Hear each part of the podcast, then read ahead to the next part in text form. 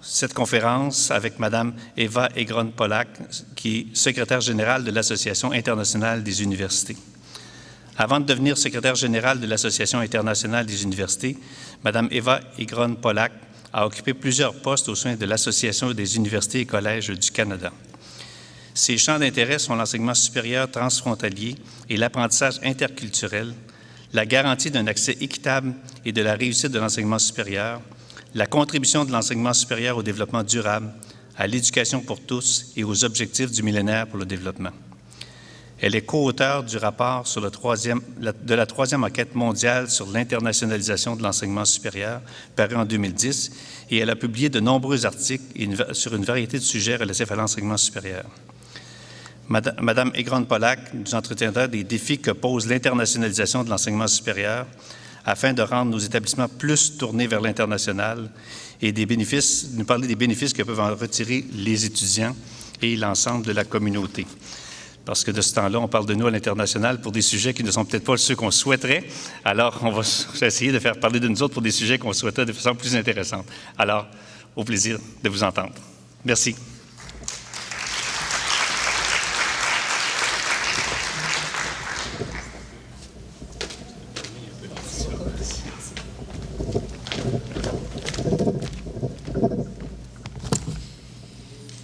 Bonjour, est-ce que vous m'entendez? Est-ce que vous pouvez me voir? Oui. Bonjour. Euh, tout d'abord, j'aimerais remercier euh, Cégep International, son président et sa directrice Sylvie Thériault de m'avoir invité à ce colloque. Aussi, j'aimerais féliciter les organisateurs du, euh, de ce colloque de l'Association québécoise des pédagogies collégiales. Ça me fait vraiment plaisir d'être avec vous euh, parce que ça se tient au Canada et je tiens beaucoup au Canada. J'arrive euh, euh, difficilement à dire non à une conférence qui se passe au Canada. J'ai vécu très très longtemps ici et j'ai travaillé dans l'association de, de, la UCC pendant très très longtemps. L'AIU, juste pour vous, euh, pour faire une toute petite euh, euh, parenthèse d'introduction, est une association universitaire. Donc, certaines de mes propos sont peut-être plus appropriés pour les universités et les établissements d'enseignement supérieur autres, mais je trouve que le fond de ce dont on va parler, l'international, est essentiel pour tout aspect ou toute partie du secteur de l'enseignement supérieur et je suis absolument certaine que euh, des activités qui se font dans les collèges euh, peuvent être transportées vers les universités et vice-versa. Je parlais très brièvement avec euh, Sylvie Thériault et certains de services et programmes qu'ils offrent au Cégep international sont vraiment très très intéressants et n'existent pas dans certaines universités. Donc j'espère que ce que je vais vous dire vous, euh, vous parlerait, même si l'AIU euh, ne comprend pas les, les cégeps, malheureusement. Voilà. Euh, je vais vous parler brièvement de ce qu'on fait à l'AIU dans le domaine de l'internationalisation de l'enseignement supérieur. Je vais m'arrêter quelques secondes sur les concepts et les définitions de ce processus parce qu'ils évoluent, ils changent, ils ne sont pas pareils dans le monde entier. Je vais vous euh, donner quelques aperçus des résultats de notre troisième sondage ou enquête mondiale sur l'internationalisation, mais je vais aussi me concentrer sur le rôle des enseignants, parce que je trouve que ce colloque qui fait un pont entre l'international et la pédagogie et les professeurs est assez unique et essentiel. Donc je vais regarder quel rôle pour l'enseignement et quel rôle pour les enseignants avant de conclure. Donc tout d'abord, l'AIU et l'internationalisation. Euh, L'Association internationale des universités a fêté ses 60 ans il y a deux ans. Elle a été créée au moment que l'UNESCO a été créée dans les années 50, 49-50. Elle est liée à l'UNESCO et notre bureau se trouve à Paris. Nous avons à peu près 630 membres dans plus de 130 pays et nous avons à la fois les membres institutionnels que les organisations d'universités. Par exemple, l'AUCC fait partie de l'AIU, le BCIE, depuis peu, fait partie de l'AIU aussi. La CCC ne, ne l'est pas, mais euh, nous avons beaucoup d'organisations régionales et euh, nationales.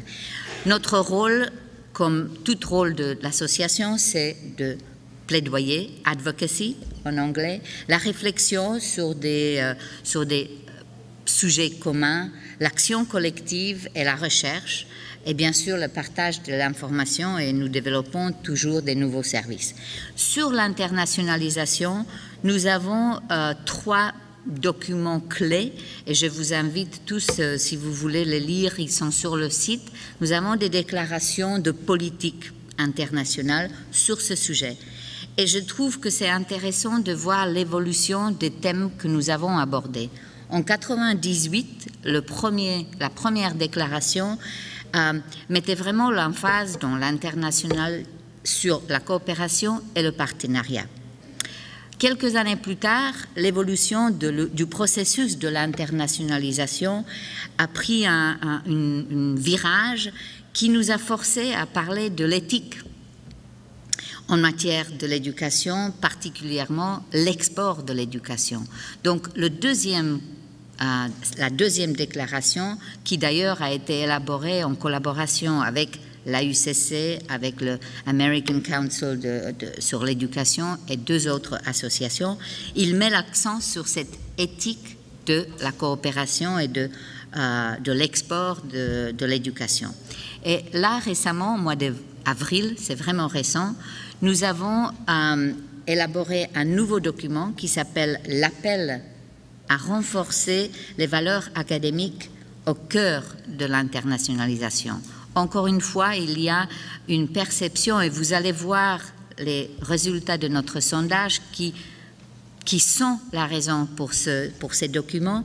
Il y a euh, le potentiel que le virage que prend l'international n'est pas nécessairement bénéfique tous les participants. Donc, nous voulons, avec un groupe d'une trentaine d'experts, nous avons voulu mettre l'accent sur le fait que l'internationalisation, c'est un effort académique, c'est un travail qui doit améliorer la partie académique ou la partie recherche de notre travail. Finalement, l'AIU a fait trois enquêtes mondiale déjà. En 2003, nous avons ciblé seulement nos membres, donc c'était une petite enquête. Euh, en 2005, nous avons élargi à plus d'établissements. Et en 2010, c'est la plus grande jusqu'à maintenant. Et vous allez voir, même là, l'échantillon reste relativement petit. Nous sommes en train de préparer la quatrième, euh, le quatrième enquête et j'espère qu'elle va doubler en taille l'échantillon. Et puis nous offrons, comme Cégep International, nous nous efforçons à, à, offrir des services à nos établissements membres et un de nos services, c'est d'offrir des conseils pour le développement ou l'analyse des stratégies euh, institutionnelle de l'internationalisation et nous avons déjà effectué ce genre de, de conseils euh, dans tous les continents du monde et on espère en faire davantage. Quelques mots sur la définition. Je pense que euh, vous savez très bien que l'internationalisation, c'est un mot et il couvre beaucoup d'activités. Et nous nous sommes rendus compte que euh, à travers le monde, la définition ou la perception de l'internationalisation n'est pas la même partout. Et différents pays, différents États adoptent des approches différentes. Euh, il y a un débat continuel qui n'a peut-être pas de résolution, mais qui est toujours là entre le concept de l'internationalisation, la mondialisation la globalisation. Est-ce que c'est la même chose? Est-ce que ce sont deux parties ou deux ou trois aspects? Est-ce que l'un est complètement négatif et l'autre est complètement positif? Nous nous sommes rendus compte que ce débat, il est là partout. Il est peut-être pas nécessaire d'arriver à un consensus là-dessus, mais ce qu'il est nécessaire, c'est de comprendre que nos façons de voir, notre façon de voir l'international n'est pas nécessairement la même que celle que voient nos partenaires. Euh, et donc, l'AIU, nous avons adopté la définition de monsieur, madame Knight et Hans de Witt, qui dit, comme a été dit euh, déjà, que l'internationalisation, c'est un processus d'intégration d'une dimension internationale, euh, interculturelle et globale à l'enseignement, donc dans la salle de classe, dans les programmes, dans la recherche, mais aussi dans la modalité de l'enseignement, c'est-à-dire comment on fournit ou comment on offre notre euh, enseignement. Euh, cela aussi s'internationalise. Nous l'avons adopté cette définition parce qu'il est nécessaire quand on fait un sondage ou une enquête mondiale qu'on met sur la table comment nous comprenons ce processus pour que ceux qui répondent à nos questionnaires comprennent c'est ça que nous cherchons. Mais ça ne veut pas dire que cette définition, elle est dans la réalité ce qui se passe. Au fait, l'internationalisation porte beaucoup de visages et nous nous sommes rendus compte qu'il y a même parfois une conception négative de ce que c'est l'internationalisation. Euh, le secrétaire général de l'Association africaine des universités, lors d'un colloque euh, euh, que nous avons organisé, a dit c'est un néocolonialisme pur et simple. je pense qu'il a utilisé des mots encore plus forts que ça, et je crois que c'est cela qui nous a interpellés aussi bien que le résultat de notre sondage, a entamé ce processus de repenser l'international et de le cibler sur la partie vraiment académique.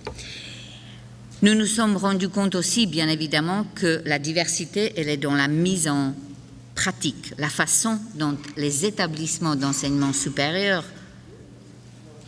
entreprennent l'internationalisation est très divers. Alors ici, juste, je voulais juste montrer quelques aspects. Vous connaissez très très bien tout cela, mais je vais passer rapidement à travers quand même. L'enseignement, la façon dont les programmes sont organisés, le contenu, les compétences à laquelle nous nous attendons de nos gradués, les domaines des études qu'on offre, les langues que nous enseignons, euh, le fait qu'on on offre des de, doubles diplômes ou des diplômes conjoints. Tout cela, c'est vraiment l'enseignement. Il y a aussi, bien sûr, l'internationalisation de la recherche, les projets et les publications conjointes, les travaux sur le terrain. Faire la recherche sur le terrain, c'est une grande partie de l'international. Nous avons très souvent maintenant des laboratoires partagés. Le coût de la science est tel qu'un établissement ne peut pas subvenir à ces besoins. Donc il y a des partenariats euh, pour partager les labos. Bien sûr, la mobilité des chercheurs. Je pense que pour les CEGEP et pour euh, CEGEP International, la coopération pour le développement, les projets euh, pour le développement sont très très importants. Nous avons trouvé que beaucoup d'autres pays ne trouvent pas cela au cœur de l'international. nous avons les formations transfrontalières où de plus en plus les établissements offrent leurs programmes à l'étranger ou carrément bâtissent leur établissement à l'étranger. Je ne sais pas si les cégeps font cela, les universités du monde anglophone particulièrement le font beaucoup. Euh, bien sûr, l'éducation à distance. Mais je crois que l'international peut, aussi avoir une influence sur la gestion des établissements, les services que nous offrons aux étudiants, les services que nous offrons aux professeurs, la façon dont on recrute et ce qu'on valorise dans le recrutement ou dans la promotion des professeurs. Tout cela peut avoir une dimension ou doit avoir une dimension internationale. Et de plus en plus, on voit se développer euh, les processus d'assurance de qualité qui sont internationaux. Beaucoup en Europe avec le European Quality Assurance Register, mais pas seulement en Europe. Donc, les dimensions internationales peuvent vraiment être partout dans l'établissement. Ce que nous voyons aussi, c'est que les dynamiques divergent selon là où on se trouve. Les forces politiques, économiques et culturelles et linguistiques, ainsi que le, contexte de l'enseignement supérieur lui-même, influent sur la façon dont on s'internationalise. Euh, par exemple, il y a des systèmes d'enseignement supérieur où le collégial n'existe pas où il n'y a que les universités, où il est très développé. Euh, il y a des systèmes où la langue, le fait qu'on euh, parle anglais uniquement, permet le développement de l'international d'une façon où dans d'autres pays ce n'est pas possible. Tout cela détermine les politiques euh, et les choix qu'on puisse faire. Et très très souvent détermine aussi les partenaires qu'on choisit et je vais revenir à cela. Et le contexte de l'international ou de l'enseignement supérieur plus généralement est très dynamique, vous le savez tous, et je pense qu'on arrive à, des moments où on ne peut plus parler facilement euh, du Nord et du Sud, des pays riches et des pays pauvres, parce que de plus en plus, la richesse, elle est dans, le, dans, le, dans les êtres humains, et on sait que les pays en voie de développement sont très très riches dans les, euh, au niveau démographique. On ne peut pas parler de l'Est-Ouest et donc le monde est vraiment en, en, pleine mutation et je pense que nos politiques d'internationalisation doivent s'adapter et doivent adopter de nouvelles approches. On voit des importantes transitions en enseignement supérieur dans ce contexte. On passe de collaboration pour le renforcement des capacités vers la collaboration pour battre la compétition. On vit dans un monde où la compétition a pris le dessus quelque part sur la coopération. On passe de, des partenariats de solidarité très souvent vers les partenariats stratégiques. Et cela a un impact sur euh, la façon dont on va s'internationaliser l'internationaliser. On passe des offres de programmes pour accroître accès aux étudiants qui autrement ne pouvaient pas accéder à ces programmes à un recrutement des meilleurs cerveaux. Au niveau universitaire, il y a une vraie bataille pour les meilleurs étudiants. La diplomatie intellectuelle qui était un fondement de l'international pendant très très longtemps donne lieu maintenant à une compétitivité économique. On s'internationalise surtout pour devenir plus compétitif. Et l'un des raisons les plus importantes de l'internationalisation, c'est pour ouvrir ou s'ouvrir à des perspectives différentes. Aujourd'hui, on voit au niveau universitaire une recherche de partenaires qui sont très semblables. Euh, les classements, je ne sais pas s'il y a beaucoup de classements collégiales, mais les classements universitaires, les meilleures 100 universités du monde, les meilleures 500 universités du monde, forcent des universités à chercher des partenaires parmi ceux-là. Et cela laisse de côté beaucoup d'établissements, beaucoup de régions du monde.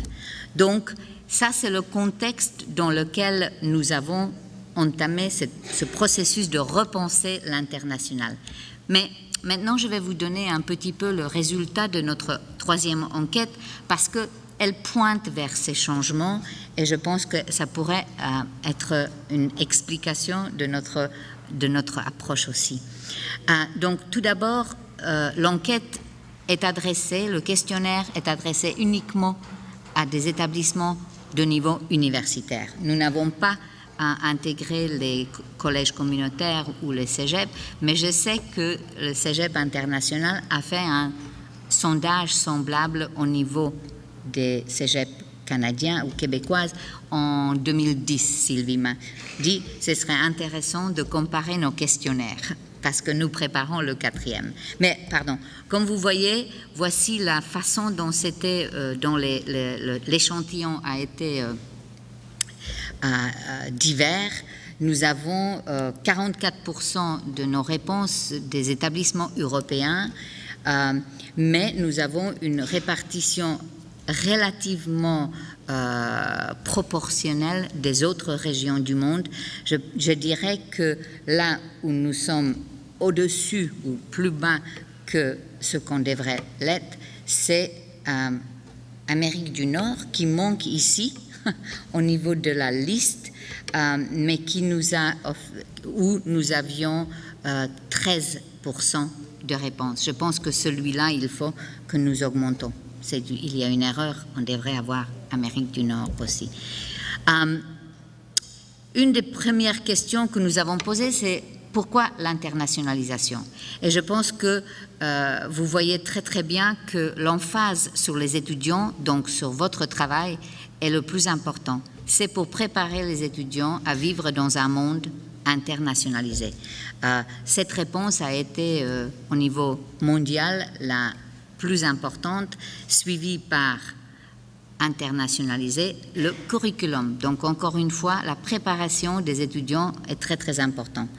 Euh, vous voyez que le troisième, la troisième raison au niveau mondial, c'est rehausser le profil. Donc la question de prestige est très importante. Si vous regardez les colonnes qui suivent la première, c'est-à-dire le monde, si vous regardez les autres, vous voyez que c'est pas partout pareil.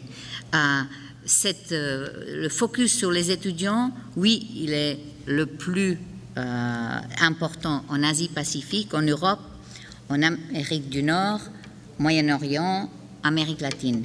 Mais si vous regardez la colonne pour Afrique, vous voyez qu'en Afrique, la plus importante raison pour s'internationaliser, c'est l'accroissement des capacités pour faire de la recherche, et c'est la même chose pour le Moyen-Orient.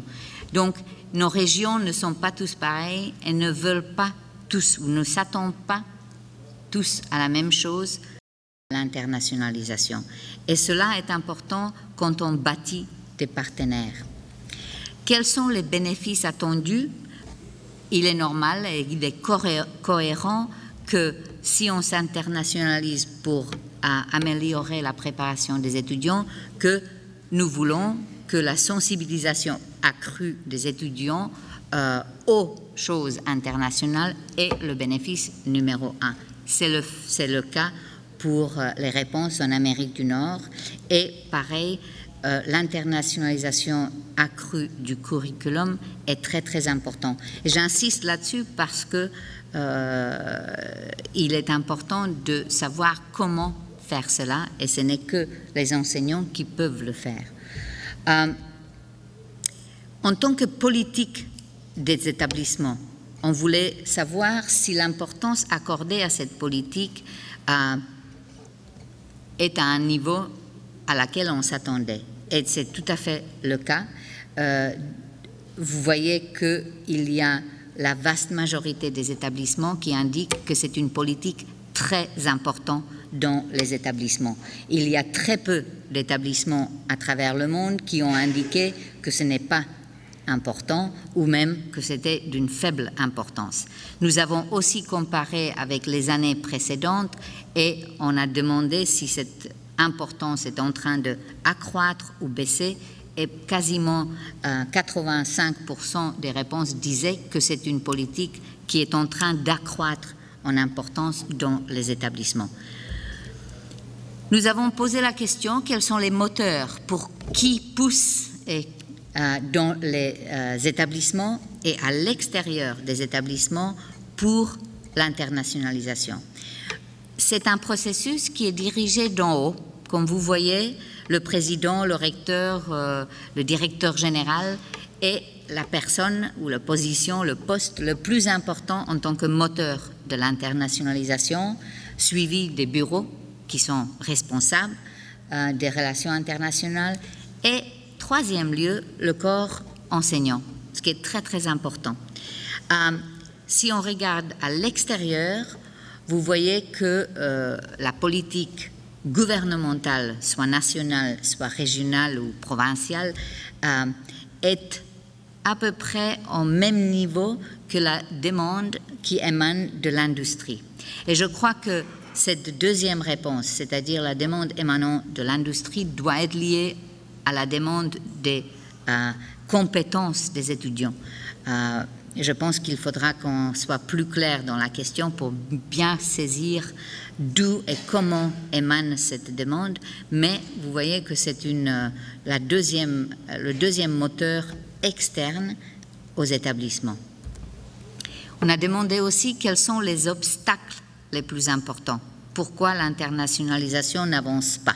Et là, je ne compare que le le monde et l'Amérique du Nord. Et vous voyez que l'engagement de l'international n'étant pas reconnu, c'est-à-dire les professeurs, les enseignants qui s'engagent à l'international ne voient pas ça reconnu dans leur carrière, est un obstacle important. Donc, une question à, regarder dans les politiques des établissements. Vous voyez aussi que euh, je n'ai même pas mentionné le plus important obstacle, c'est-à-dire le financement. C'est-à-dire, ça, c'est l'obstacle numéro un. Mais je regarde les autres. Euh, l'intérêt du corps enseignant est relativement limité, moins en Amérique du Nord que dans le monde, mais quand même, c'est considéré comme un obstacle un peu assez important.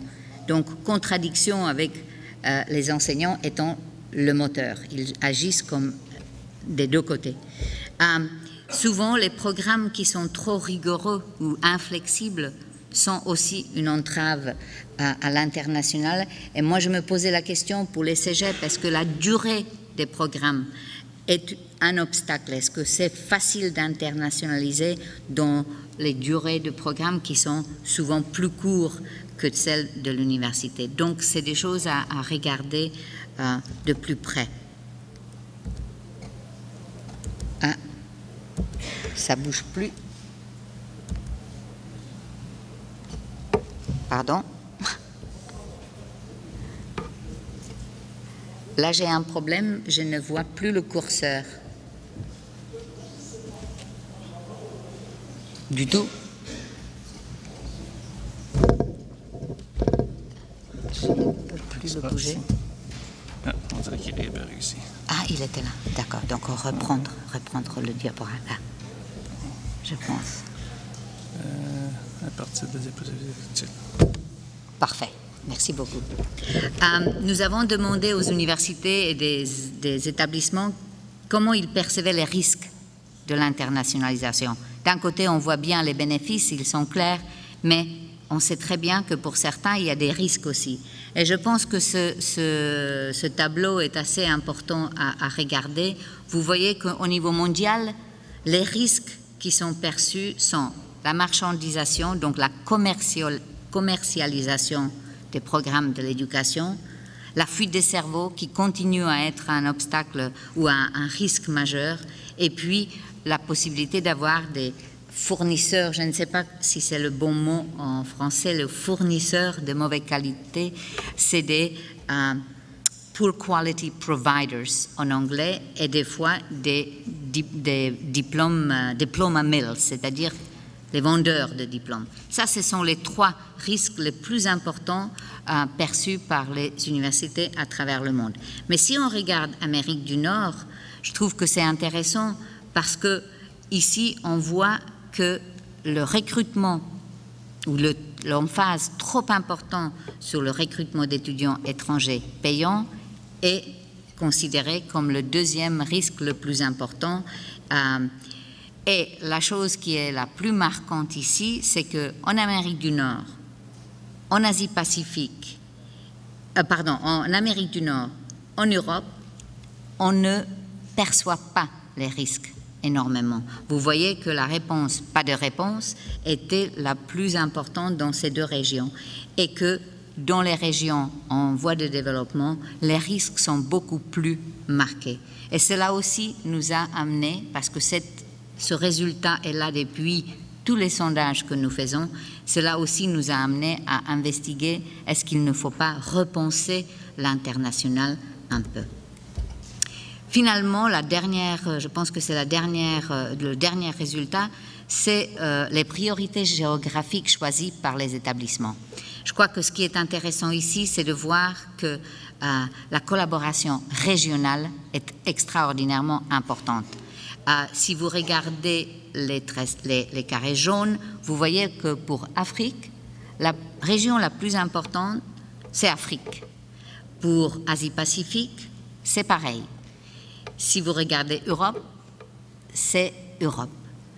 Euh, ce qui est aussi très important à remarquer, c'est si vous regardez horizontalement la région d'Afrique, vous voyez qu'elle n'est pas importante pour aucune autre région du monde, ni en tant que première, deuxième ou troisième priorité. C'est la même chose pour Amérique latine et les Caraïbes. Et c'est encore la même chose pour le Moyen-Orient. Donc vous voyez qu'il y a une vraie concentration au niveau des régions géographiques sur certaines parties du monde. Et prenons cela avec le lien avec le prestige, l'internationalisation, vous voyez qu'il y a des parties du monde, des établissements qui sont laissés de côté. Et cela, je pense que la tendance est à, croître, s'accroît plutôt que de diminuer. Alors maintenant, euh, quel rôle pour l'enseignement et quel rôle pour les enseignants?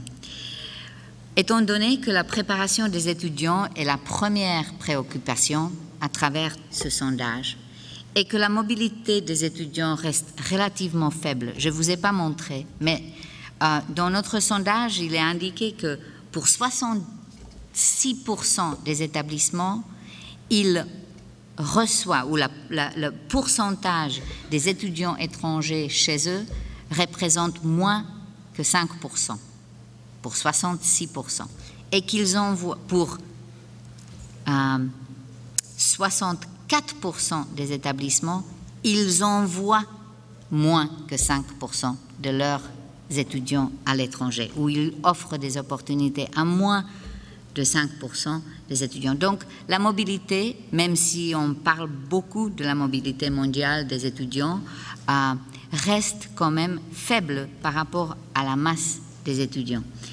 Et étant donné que nous savons que le financement insuffisant est le premier obstacle et que la mobilité, ça coûte, euh, il est absolument primordial que nous regardons le curriculum, nous regardons les programmes et nous regardons l'expérience à l'international que nous pouvons offrir aux étudiants chez nous, quand ils restent chez nous.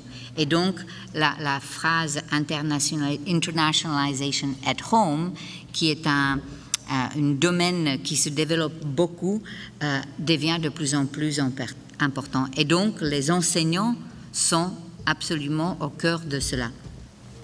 Alors, quelques pistes, je suis sûre que vous les connaissez tous, mais quand même, euh, je pense que euh, regarder dans la politique comment augmenter l'internationalisation du curriculum, c'est vraiment de mettre autant d'emphase là-dessus que ce qu'on fait sous la promotion euh, de la mobilité. Je pense que si on faisait au moins la même le même euh, priorité de ces deux, de ces deux jambes, si vous voulez, on, serait avantagé. Identifier les, les résultats d'apprentissage auxquels on s'attend de nos étudiants. Est-ce que nous savons quelles compétences internationales devaient avoir tous nos étudiants, quelle que soit la discipline, quel que soit le programme? Euh, est-ce que cela est clair aux enseignants? Est-ce que cela est clair aux étudiants? Reconnaître les, enseignants pour leurs efforts d'internationaliser le curriculum. Ce n'est pas toujours le cas et je pense que ça ferait, les, incitations euh, feront beaucoup offrir un forum ou pour débattre comment le faire, parce que ce n'est pas donné à tout le monde. Et je trouve qu'en partageant ces expériences et ces connaissances, on avancerait beaucoup mieux. Je pense offrir des formations, des soutiens et des opportunités de la mobilité pour les enseignants. Si tout cela faisait partie des politiques des établissements, je pense que ça pourrait euh, nous faire avancer. Dans la salle de classe, euh, je pense que simplement sensibiliser les étudiants à la dimension interculturelle, internationale, d'une façon continue et soutenu est important.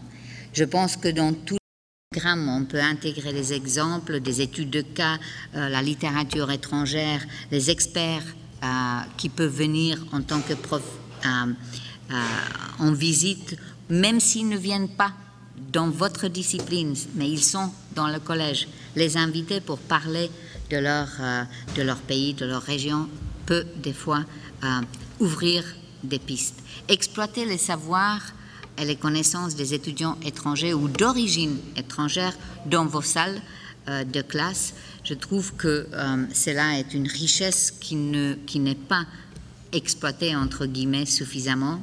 Et faire valoir la diversité des perspectives et la nécessité d'apprécier, euh, de l'apprécier dans la vie quotidienne. Comment les étudiants peuvent bénéficier de cette sensibilité au niveau de leur quotidien, pas en tant que théorie ou quelque chose d'académique, mais quelque chose qui est un outil pour euh, leur vie quotidienne.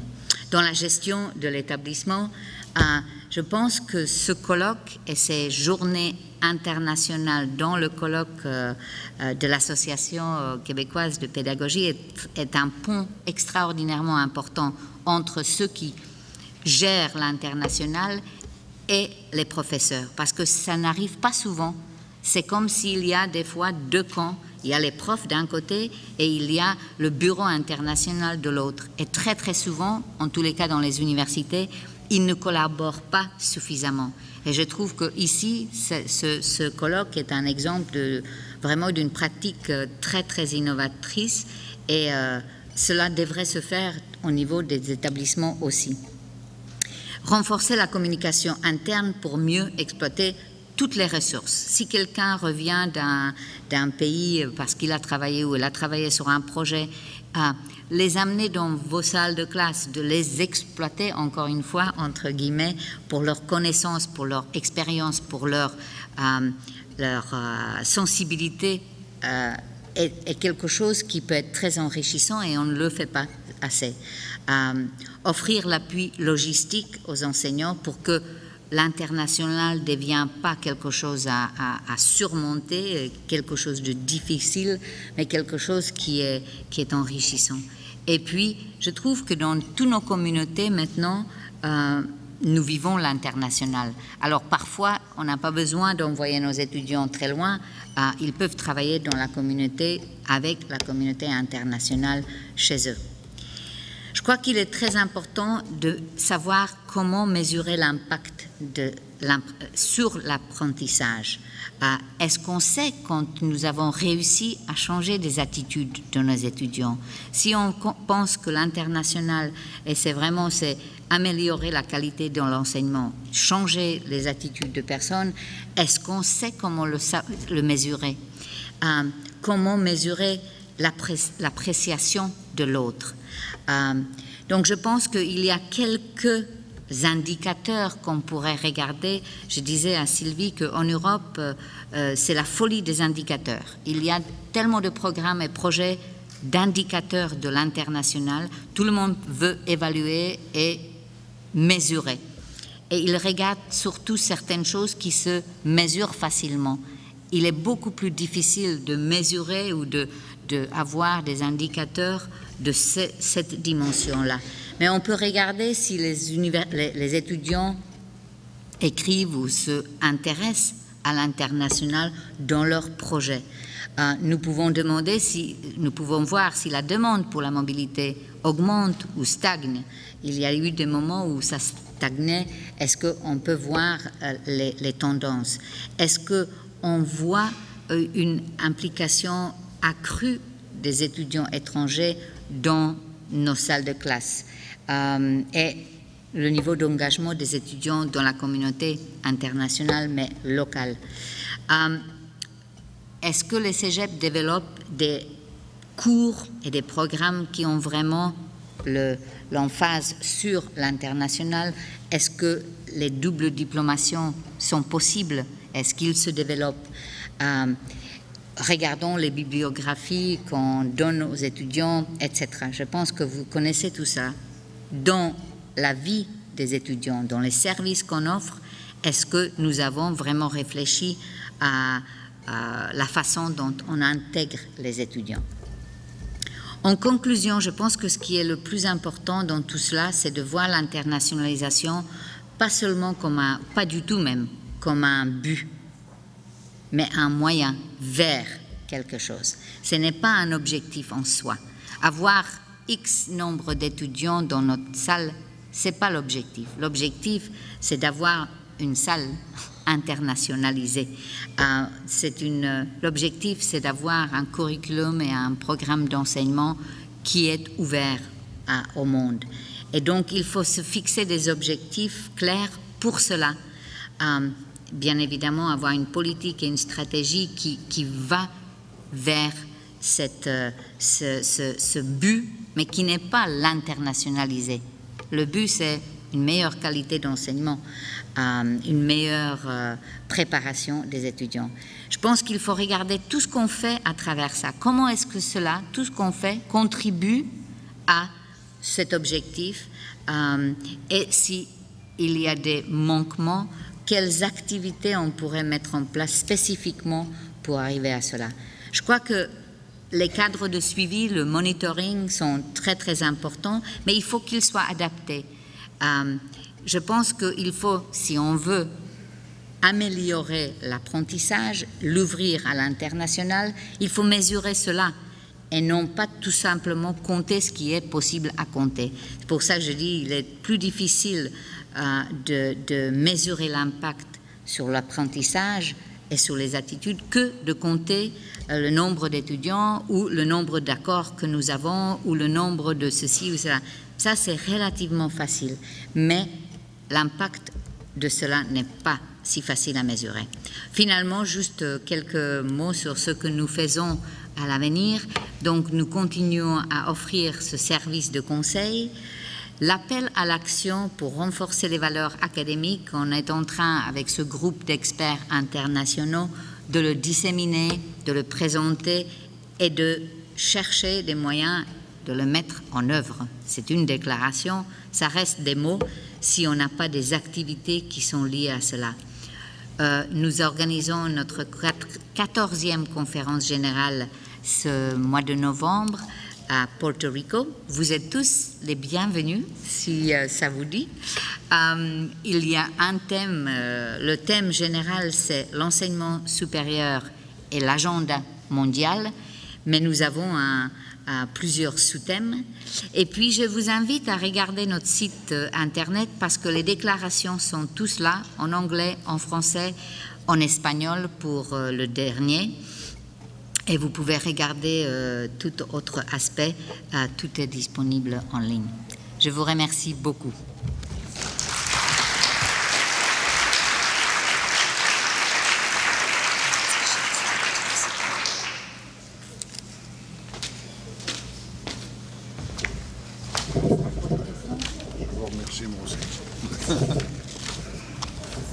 Alors, j'aimerais vous remercier, Mme Egan Pollack. Vos propos sont très éclairants et intéressants, entre autres parce que vous n'utilisez pas la langue de bois quand vous parlez de la perception néocolonialiste et du débat entre des concepts chargés de sens comme la globalisation, la mondialisation et l'internationalisation. Euh, l'importance de l'ouverture sur le monde, la prise de conscience de la richesse des êtres humains sont autant d'excellentes raisons d'offrir l'international à nos étudiants, ce qui devrait contribuer aussi à la culture de leur jugement, le thème de notre colloque. Nous comprenons que la perception des risques de l'internationalisation varie énormément d'un continent à l'autre. La non-reconnaissance de l'engagement des enseignants et le manque de financement sont des problèmes majeurs qui freinent l'internationalisation de la transmission des savoirs. Avant la conférence, M. Pilon en a parlé, Mme Aigrande Pollack nous disait qu'elle n'avait jamais entendu autant parler du Québec que depuis quelques semaines un peu comme M. Pilon, on pourrait souhaiter qu'elle en entende parler pour d'autres raisons, même si le port du carré rouge sous la tour Eiffel euh, peut sembler euh, flatteur, à tout le moins euh, folklorique pour nous. je me demandais, quand Mme Egrande Pollack parlait de fuite des cerveaux, quand M. Charest invite nos étudiants à aller au nord, très au nord, est-ce que c'est ça aussi la fuite des cerveaux? Madame Egan Pollack,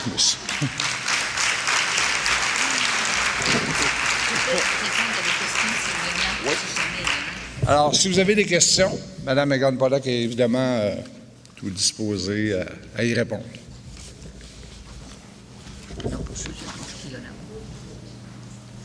Euh, oui, bonjour. Mon nom est Richard Beaulieu. J'enseigne dans le secteur technique.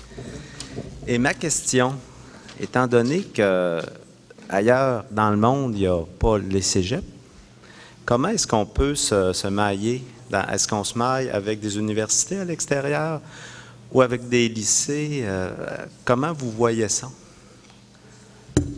Je ne suis pas certaine de vous avoir bien entendu. Est-ce que vous pouvez parler plus fort? Oui. Euh, ah, je m'excuse. C'est meilleur. Euh, étant donné qu'ailleurs dans le monde, il n'y a pas de cégep, et moi j'enseigne dans le secteur technique, euh, s'il y a une internationalisation, est-ce que vous voyez qu'on va se mailler avec le secteur universitaire ou avec d'autres euh, niveaux d'enseignement? En fin de compte, moi je crois que le niveau euh, des cégeps, les collèges communautaires, les polytechniques, etc., ont une, niche absolument essentielle. Je ne dirais pas que vous devez vous marier avec qui que ce soit, je crois que ce secteur il est, euh, il est important, il est dynamique, il est, d'après moi, en train de, prendre une importance accrue. Euh, je crois que pour les étudiants, avoir des passerelles entre les secteurs, les sous-secteurs, c'est très très important. Mais je crois que euh, l'offre et la, la, la spécificité du secteur collégial devrait rester intact. Je trouve qu'il est très, très dommage qu'il y a ce qu'on appelait dans le temps, je ne sais pas si on l'appelle ça toujours ça, academic drift, c'est-à-dire que tout le monde veut, devenir une université. Je trouve que c'est très dommage parce que ça laisse un vide et, euh, je, je, crois que au contraire, il faut valoriser l'apport du secteur en tant que secteur ou sous-secteur de l'enseignement supérieur euh, et l'exporter, je déteste ça, mais le faire connaître ailleurs, là où il n'y est pas, euh, davantage. Je crois que ce qui est, et, comme vous dites, j'ai pas la langue de bois, je suis très préoccupée par une certaine euh, hiérarchisation de l'enseignement supérieur à l'intérieur du secteur universitaire voit une pyramide de plus en plus aiguë poussée par les, les, euh, les classements. Je trouve que dans le secteur, il faut combattre cela pour reconnaître la valeur d'un système très diversifié. On a besoin des collèges, on a besoin des universités de technologie, on a besoin des universités euh, au niveau liberal arts, on a besoin des universités compréhensives. On a besoin de tout cela pour créer un système riche. Euh, moi, je ne sais pas si, je réponds à votre question, mais pour moi, il faut promouvoir ce que vous faites pour sa valeur, plutôt que d'essayer de, de l'amalgamer. Mais au niveau de chaque établissement, créer des passerelles pour que l'étudiant puisse bouger d'un côté et de l'autre, ça c'est très très important et c'est l'efficacité du système sera augmentée, du système en entier. Voilà. Apporter un, pardon, Hervé Pilon, je vais peut-être apporter un complément d'information peut-être plus spécifique là-dessus, c'est que du côté de la formation technique de niveau, disons, collégial, on retrouve ça partout dans le monde, dans tous les pays. Et je peux vous dire que dans la majorité des pays, c'est en grand développement actuellement parce que souvent les universités ont, pris à peu près tout le terrain et les gens se sont rendus compte qu'il manquait de techniciens. Donc la partie technique, elle est en grand développement partout dans le monde ou à peu près. La spécificité du Québec, quand on parle des cégeps, c'est le pré-universitaire obligatoire parce qu'il existe les euh, University Transfer, où il existe des modalités, dans le fond, de pré-universitaires dans d'autres pays qui ne sont pas obligatoires et qui sont plus ou moins intégrés au système universitaire.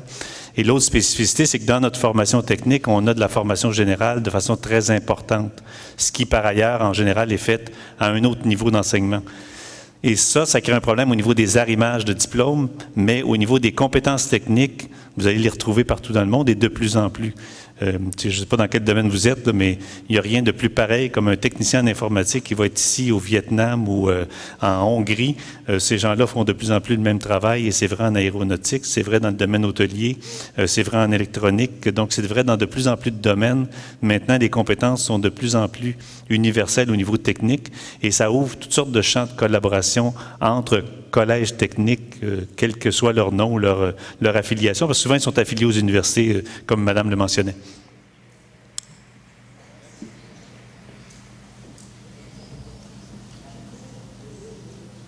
Pas d'autres questions? Ah, si. Euh, Edith Brochu du Conseil supérieur de l'éducation. Nous préparons présentement un avis sur la question que vous avez mis un peu sur la table ce matin, sur l'internationalisation de l'enseignement. Donc, dans notre cas, nous allons travailler sur l'internationalisation de l'enseignement collégial et l'apparition de nos travaux est attendue pour euh, environ janvier 2012. Maintenant, mon questionnement, c'est que vous avez présentement un groupe de réflexion sur euh, Rethinking Internationalization, repenser l'internationalisation. À quel moment est-ce que les conclusions de votre groupe de travail seront connues? Um, ben, c'est l'appel. Nous avons, euh, je vais vous donner un peu l'historique de ce groupe. Nous avons organisé, nous organisons tous les deux ans euh, une réunion des associations d'universités à travers le monde. Et le dernier s'est tenu en 2011 euh, en Inde et c'était sur le thème de l'internationalisation où nous avons justement posé la question est-ce que la perception de ce processus est la même partout? Et nous nous sommes rendus compte que non, pas du tout, qu'il y a vraiment des clivages. Donc le groupe s'est mis en place, c'est un groupe ad hoc, il n'y a pas d'adhésion de, formelle, et nous avons travaillé pendant à peu près neuf mois à élaborer un texte pour essayer de mettre en place notre, le résultat de la réflexion. Donc, ce texte-là, il existe, il est sur le site web. Euh, il s'appelle Renforcer les valeurs académiques euh, à l'internationalisation ou dans l'internationalisation. Et euh, il y a à peu près, on l'a, on l'a finalisé, le conseil d'administration de l'AIU l'a approuvé en avril.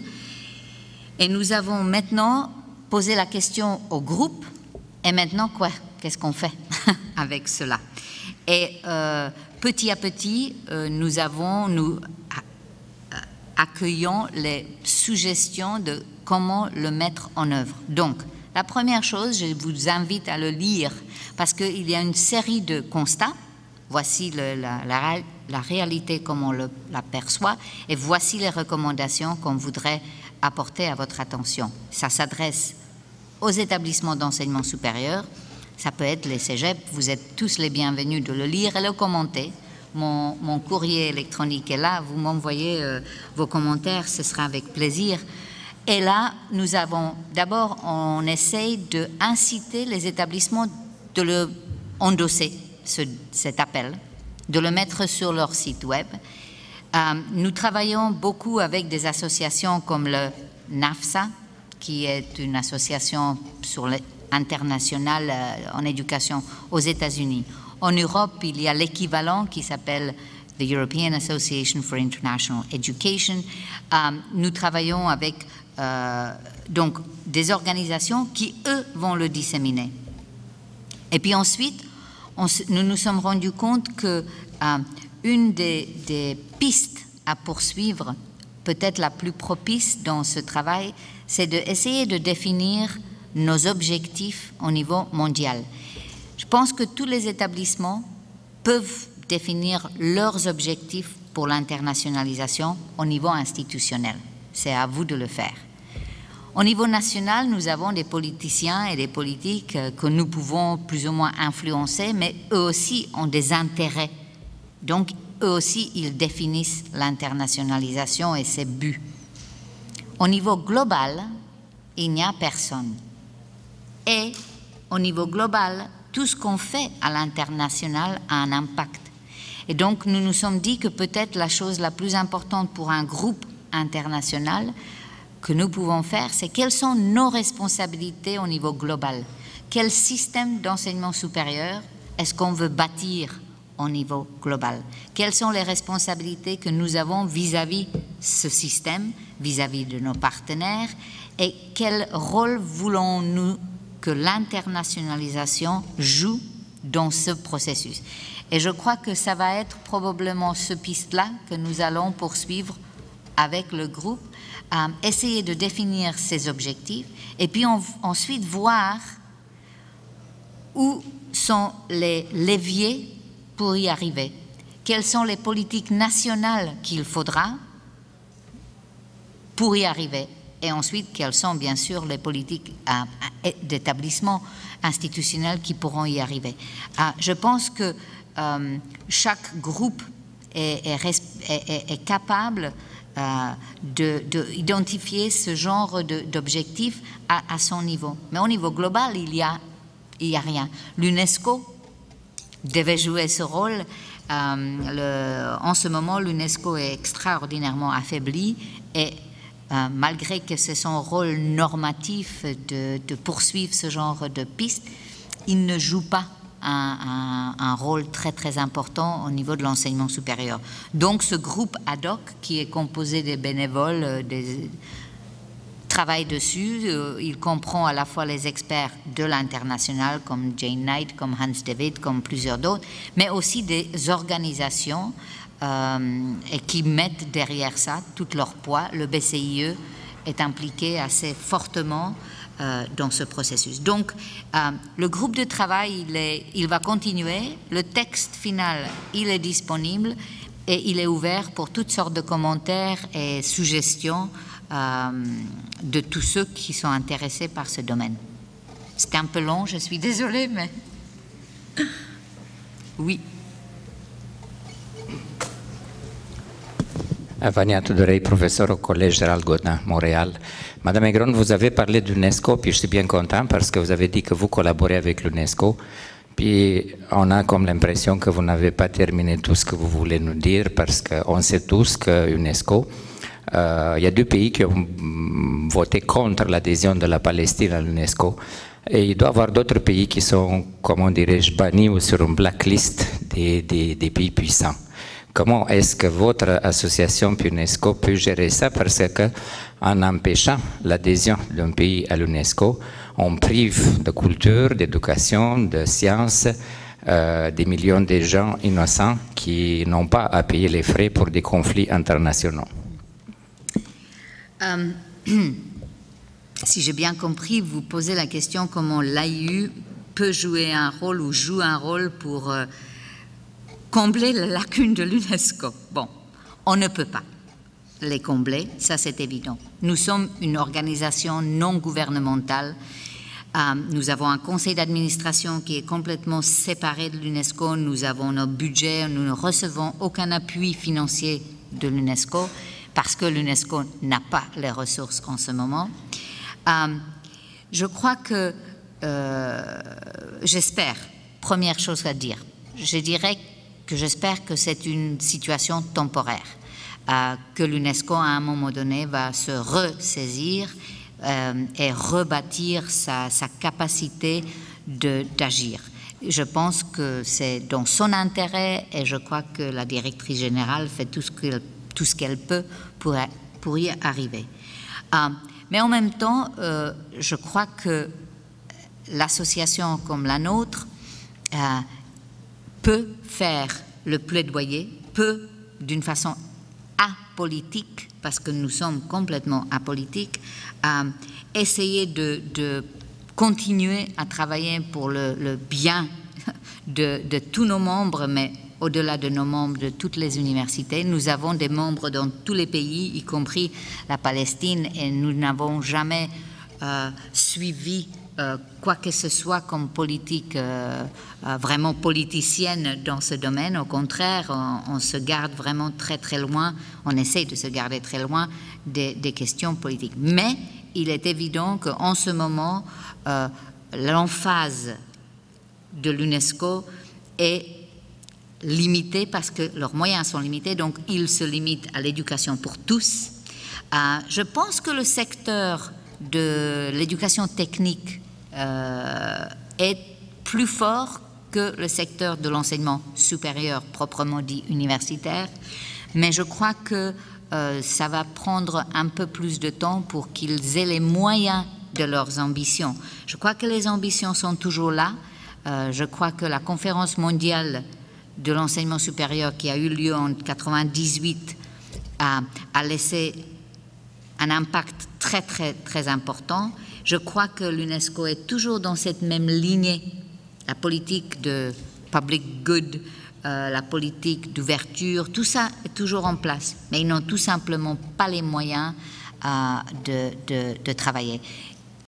L'UNESCO, étant unique, reçoit beaucoup d'appui du secteur privé maintenant. Il y a beaucoup de compagnies euh, du secteur privé qui donnent de, de financement à l'UNESCO pour des programmes et projets spécifiques. C'est là où c'est un petit peu difficile parce qu'ils ne sont pas dans l'enseignement supérieur. Ces projets, ces programmes sont très souvent dans l'éducation pour tous ou dans les secteurs de culture, mais pas très souvent dans l'enseignement supérieur. Néanmoins, euh, je crois qu'il faut tout simplement continuer. Le Canada continue.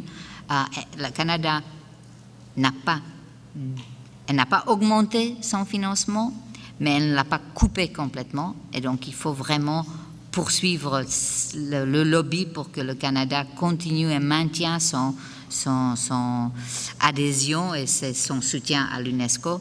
Mais l'AIU continue à travailler, on essaye avec nos moyens limités.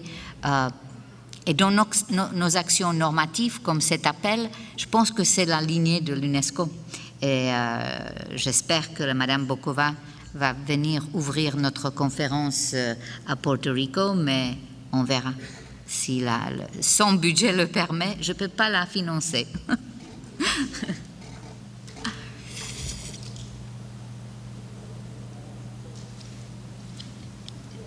S'il n'y a pas d'autres questions, je vous remercie de votre, de votre attention. Merci beaucoup.